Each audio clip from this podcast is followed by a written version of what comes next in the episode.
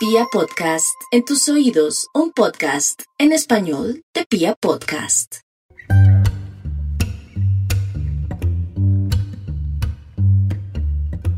Hola, hola, bienvenido a una cápsula reflexiva más de este podcast que se llama El Closet Profesional. Eh, recuerda que mi nombre es Angélica Leiten, creadora de Reseteando tu Vida y que así me encuentras en Instagram, arroba reseteando tu vida con S. Bueno, el día de hoy em, me gustaría hablar un poquito de esos impedimentos que no nos dejan encontrar aquello que nos gusta, que nos apasiona, que consideramos nuestra vocación, nuestra misión de vida, como lo quieras llamar tú. Eh, pero es eso que nos hace sentir bien. Al final es eso que nos hace sentir plenos, realizados, en estado de expansión. Y bueno, quiero remitirme para hablar un poco de estos impedimentos a un libro que me gusta mucho que se llama El elemento de Ken Robinson, de Sir Ken Robinson. Y me remito a este libro porque es un libro que tiene historias de muchísimas, muchísimas personas que mm, en su momento pensaban que no iban a, o sea, que, que no servían para muchas cosas y que al final fueron descubriendo que realmente tenían, digamos que otras habilidades, ¿no? Y otro tipo de inteligencias. Y bueno, ahí, Ken Robinson también habla de las inteligencias múltiples que seguramente abordaremos en otro capítulo y habla también del coeficiente intelectual em, y cómo realmente no es una forma de evidenciar qué tan inteligentes somos. Y de nuevo, esto lo hablaré probablemente en el, en el siguiente, eh, en la siguiente capsulita de acá del closet profesional para que no te la pierdas. Inteligencias múltiples y coeficiente intelectual. Pero el día de hoy quiero que hablemos de esas tres limitaciones al momento de encontrar aquello que amamos. Porque creo que es importante hablar de esto porque me he encontrado con personas que suelen decirme como, ay, es que a ti te gusta lo que haces, pero es que yo nunca he encontrado algo que me guste, nunca he encontrado algo que me apasione, como que yo pienso en eso y digo, no, pero es que a mí nada me gusta, a mí nada me llama la atención, a mí nada me apasiona. Y es como, ¿seguro o segura? Yo creo que si tú eres, has sido juicioso escuchando los episodios de este podcast, te has dado cuenta que muchas veces la gente que, que he entrevistado aquí la tenía clara desde el inicio solamente que luego vienen una cantidad de creencias, ¿no? Experiencias, vivencias, situaciones que hacen que modifiquemos un poco nuestra forma de pensar respecto a aquello que nos gusta y nos apasiona. Entonces, si a ti de niño o de niño te encantaba el hecho de hacer música y de cantar, pero de pronto tuviste una mala experiencia en tu colegio o de pronto tus padres siempre eh, asociaban el tema de tocar guitarra con, con temas negativos y te decían yo no quiero que eso se vuelva un artista vago o lo que sea, pues todo esto va quedando también en tu mente subconsciente. Y así tú hoy digas, ay no, pero eso realmente no fue importante para mí, pues la mente todo el tiempo está grabando muchísimo, muchísimo, muchísimo contenido. ¿Ok? Y queda en la mente subconsciente porque realmente la mente consciente solo puede hacerse cargo de pocas acciones diarias, ¿ok? Y poner foco en ellas. Entonces hay cositas que quedan como en el backup, como que lo dejamos en, allí en este cajoncito a guardar porque por ahora es más importante esto. Y cuando te digo que es más importante esto, estoy hablando de funciones em, pues relacionadas con tu día a día. Obviamente, si, si a ti alguien te dijo, oye, tú no eres bueno para cantar ni para la música, pues tú lo tomas. Puede que en el momento no te quedes todo el día pensando en eso, pero quedó allí alojado en tu cerebro y pues al final no le das entre comillas, tanta relevancia porque tienes que dedicarte a otras cosas en el día. Entonces, bueno, me dijeron eso, pero si fueras un niño, tengo que terminar la tarea de matemáticas, tengo que terminar la tarea de inglés, tengo que terminar eso, tengo que y tengo y me voy a enfocar en esto, en esto, en esto, porque es tu día a día, es lo que necesitas en ese momento, lo que está en tu mente consciente. No quiere decir que lo otro no te haya importado, es que quedó alojado en la mente subconsciente. Y allí es donde comienzan estas limitaciones, porque recuerda que la mente de un niño procesa la información de una manera diferente a un adulto. Entonces, claro, para los niños, lo que los adultos dicen desde su rol de personas que tienen autoridad sobre ellos, em, hace que ellos crean absolutamente todo. Si tú le dices a un niño, si le dices, oye, ¿cómo eres de em, introvertido? ¿Cómo eres de tímido? Entonces el niño piensa, ni siquiera piensa, es como el procesamiento que hace la mente, ¿no? Esta persona es un adulto, o es mi papá o es mi mamá, luego él sabe mucho más que yo, luego tiene razón, ¿ok? Esto es algo que hace la mente, procesa la mente así, lo toma como una verdad. Entonces es como, si él dice que soy tímido es porque soy tímido, y comienza a actuar como un niño tímido. ¿no? Luego el adulto dice, ah, sí ves, yo te dije, tú eres tímido. Y es como que lo estás programando, estás programando también a ese niño. Y, todas estas limitaciones que vienen desde que somos pequeños son limitaciones que comienzan a afectarnos mientras vamos creciendo, si no las encontramos, si no las identificamos. Entonces, que alguien te haya dicho que no eres bueno para algo, no es la verdad absoluta. Tú podrías volverte bueno para eso si realmente lo practicaras o lo entrenaras la cantidad de veces que sean necesarias. Tal vez te cueste un poco más que a otra persona, pero es muy probable que lo logres. A mí me gusta mucho algo que alguna vez mencionamos en, en, un episodio de este podcast y es todo es entrenable. Desde que tú quieras y tengas la voluntad de hacerlo y la disciplina, porque es que hasta el cerebro es modificable, de ahí es desde de donde viene la palabra neuroplasticidad. Entonces realmente ya hay muchas cosas que em, le quitan ese mérito al que la gente diga de manera subjetiva que eres bueno o no eres bueno. Al final, puedes serlo si lo quieres ser. Ese es mi punto de vista también, ¿ok? Lo quiero decir, es decir, yo, yo acá no hablo desde lo que es la verdad, yo hablo desde mi verdad, ¿ok? Eso es súper importante que esté como bien claro porque tampoco quiero que creas que acá yo me las sé todas, no, para nada. Te estoy compartiendo mis puntos de vista y lo que también a mí me ha funcionado. Y bueno, remitiéndonos nuevamente al tema de las limitaciones que hablaba Ken Robinson en su libro, eh, dice que la primera limitación está en nuestra comprensión del alcance de nuestras posibilidades. Entonces es como que todos nacemos con una capacidad increíble para imaginar, con una inteligencia, con unas emociones, intuición, espiritualidad y conciencia física y también de nuestros sentidos. Es decir, tenemos muchísimas, muchísimas capacidades, solo que utilizamos una pequeña parte de ellas. ¿Ok? Entonces como que no nos damos la oportunidad de explorar un poco más. ¿No? Entonces como que puede que tengamos absolutamente todo, pero el solo hecho de pensar que si comenzamos a explorar esta área vamos a fallar, entonces no lo hacemos. Entonces estamos limitando esa comprensión de lo que podríamos llegar a ser. Porque claro, el no intentarlo es como que ya no soy bueno para eso, nunca lo intenté, entonces ya asumí que no, no voy a ir por ese lado.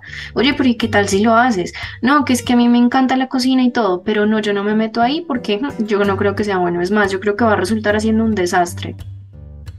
Es como, bueno, pero inténtalo. No, no, porque yo ya me imagino, no, y a mí no me queda bien eso y el sabor y todo, no, no, pero porque no lo intentas. No, no, realmente no. Ok, voy a intentarlo. Si la persona dice voy a intentarlo, le queda mal al principio, ¿cierto? Le queda el sabor feo, no quedó tan rica la comida, todo. Definitivamente yo no soy bueno para esto. Definitivamente. O sea, después de un intento, estamos diciendo que no somos buenos para algo. Y esto es algo que realmente, wow, es, son limitantes que nos ponemos a nosotros mismos, porque no son limitantes que existan en realidad. Si después de Dime entonces si después de 50 o 100 intentos preparando el mismo plato no te queda delicioso, mm, ok, tal vez ahí puedas pensar, oye, la verdad no tengo como tanto talento, tal vez me tenga que esforzar el triple para poder lograrlo, ¿cierto? Pero por lo menos inténtalo dos, tres, cuatro, cinco, seis, siete veces al menos. O sea, date la oportunidad de validar si realmente no eres bueno para pero para eso se necesitan determinado número de repeticiones, ¿ok? Porque eso es lo que nos hace falta la práctica. No todos aprendimos a caminar eh, la primera vez que nos paramos en dos pies, ¿no? No pasó, nos caímos varias veces. La ventaja es que el niño no está sesgado por ese no puedo. Entonces al niño todos le dicen, tú puedes, dale, levántate que tú puedes, dale, pon el otro piecito, dale, pon el siguiente, no sé qué. Y él dice, ok, bien, ahí estás programando su mente para que él realmente vea que sí se puede, ¿no? Y lo va a intentar una y otra y otra vez. Entonces cuando crecemos somos adultos, vamos a intentar algo, la embarramos y todo el mundo nos dice, ay no, pero le dijimos que no hiciera eso. ¿Sí ve cómo le quedó de fea la comida? Y es como, no nos damos permiso de equivocarnos si fallamos, asumimos que no servimos para eso. Primera limitación. Segunda limitación. No hemos comprendido que al final todo se relaciona entre sí de manera integral. Es decir, creemos que todo está separado y que todo funciona de manera independiente y como sistemas separados. Y esto, wow, esto daría para hablar bastante. Pero básicamente Ken Robinson habla en su libro de que creemos que nuestra mente, nuestro cuerpo y los sentimientos y relaciones con los demás y todo esto funciona de manera independiente. Y eso no es así. Realmente todo está relacionado. Si nosotros sentimos que hay algo que realmente queremos hacer y como que lo vemos en alguien y admiramos lo que ese alguien está haciendo, es porque también está conectado con nuestro cuerpo, con nuestra mente, ¿ok? Y con la forma en que nosotros nos relacionamos con esa acción de esa persona. Si tú estás viendo a alguien que, eh, no sé, está creando una obra de arte y comienzas a observar los colores y comienzas a sentirte de una manera específica, hay algo dentro de ti que está resonando con eso.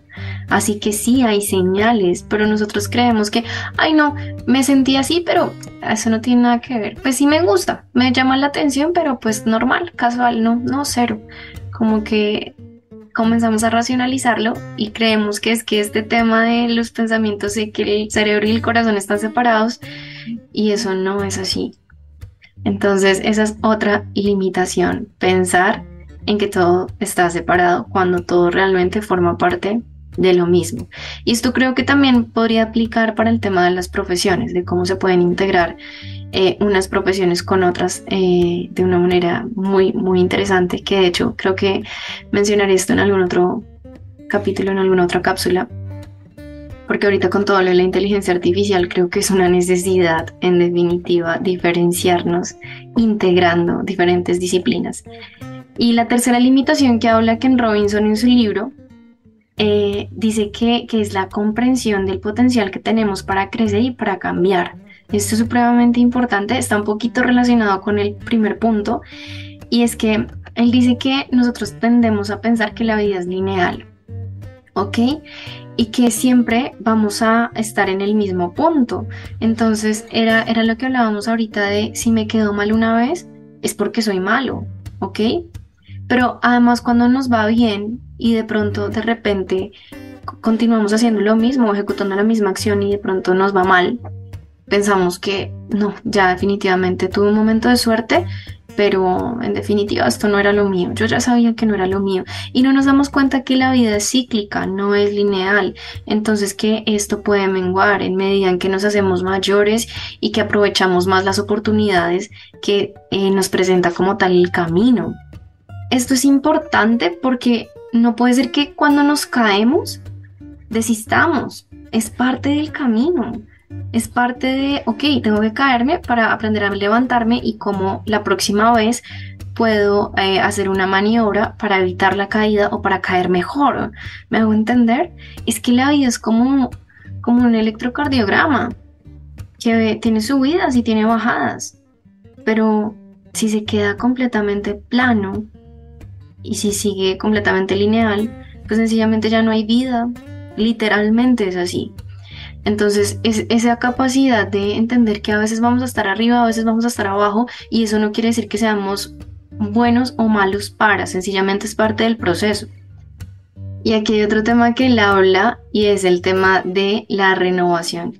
Qué importante entender que nosotros también estamos en, en proceso constante de renovarnos, de que nos gusten cosas diferentes, y de que sí, bueno, puede ser que hoy me llamaba la atención todo el tema eh, de la ingeniería, me encantaba, me sentía ahí como a gusto, me sentía en mi elemento, pero resulta que en unos años me doy cuenta que el arte me está llamando y después de eh, otros años me doy cuenta que realmente la parte contable es algo supremamente interesante y en otros años me doy cuenta que el trading y las finanzas es algo increíble. Y entonces y está perfecto, o sea, es decir, nosotros estamos en constante renovación, entonces a veces creemos que nos tenemos que casar hasta los 80 años con una profesión con eh, una labor, con un oficio. Entonces, si estudio ingeniería, tengo que ser ingeniero por toda la vida y tengo que ejercer la ingeniería de la forma en la que la sociedad dice y aprueba que sea ejercida la ingeniería. No, no, no hay más. Entonces, claramente esto también nos va a conducir al sufrimiento porque nosotros todo el tiempo estamos renovándonos, todo el tiempo estamos cambiando todo el tiempo estamos en constante evolución. El estancamiento no es evolución, es todo lo contrario. Y es lo que siempre estamos buscando. Ah, que quiero estabilidad, que quiero esto. Y después decimos, ¿por qué será que sufro tanto? Pues porque no te estás permitiendo evolucionar. Seguramente, ¿no? Podría ser, tal vez, no lo sé. Y a ti que te quedaste hasta el final de este episodio, queremos darte las gracias por permitirnos entrar una vez más a tu casa, a tu hogar y a tus oídos a través de este contenido del closet profesional.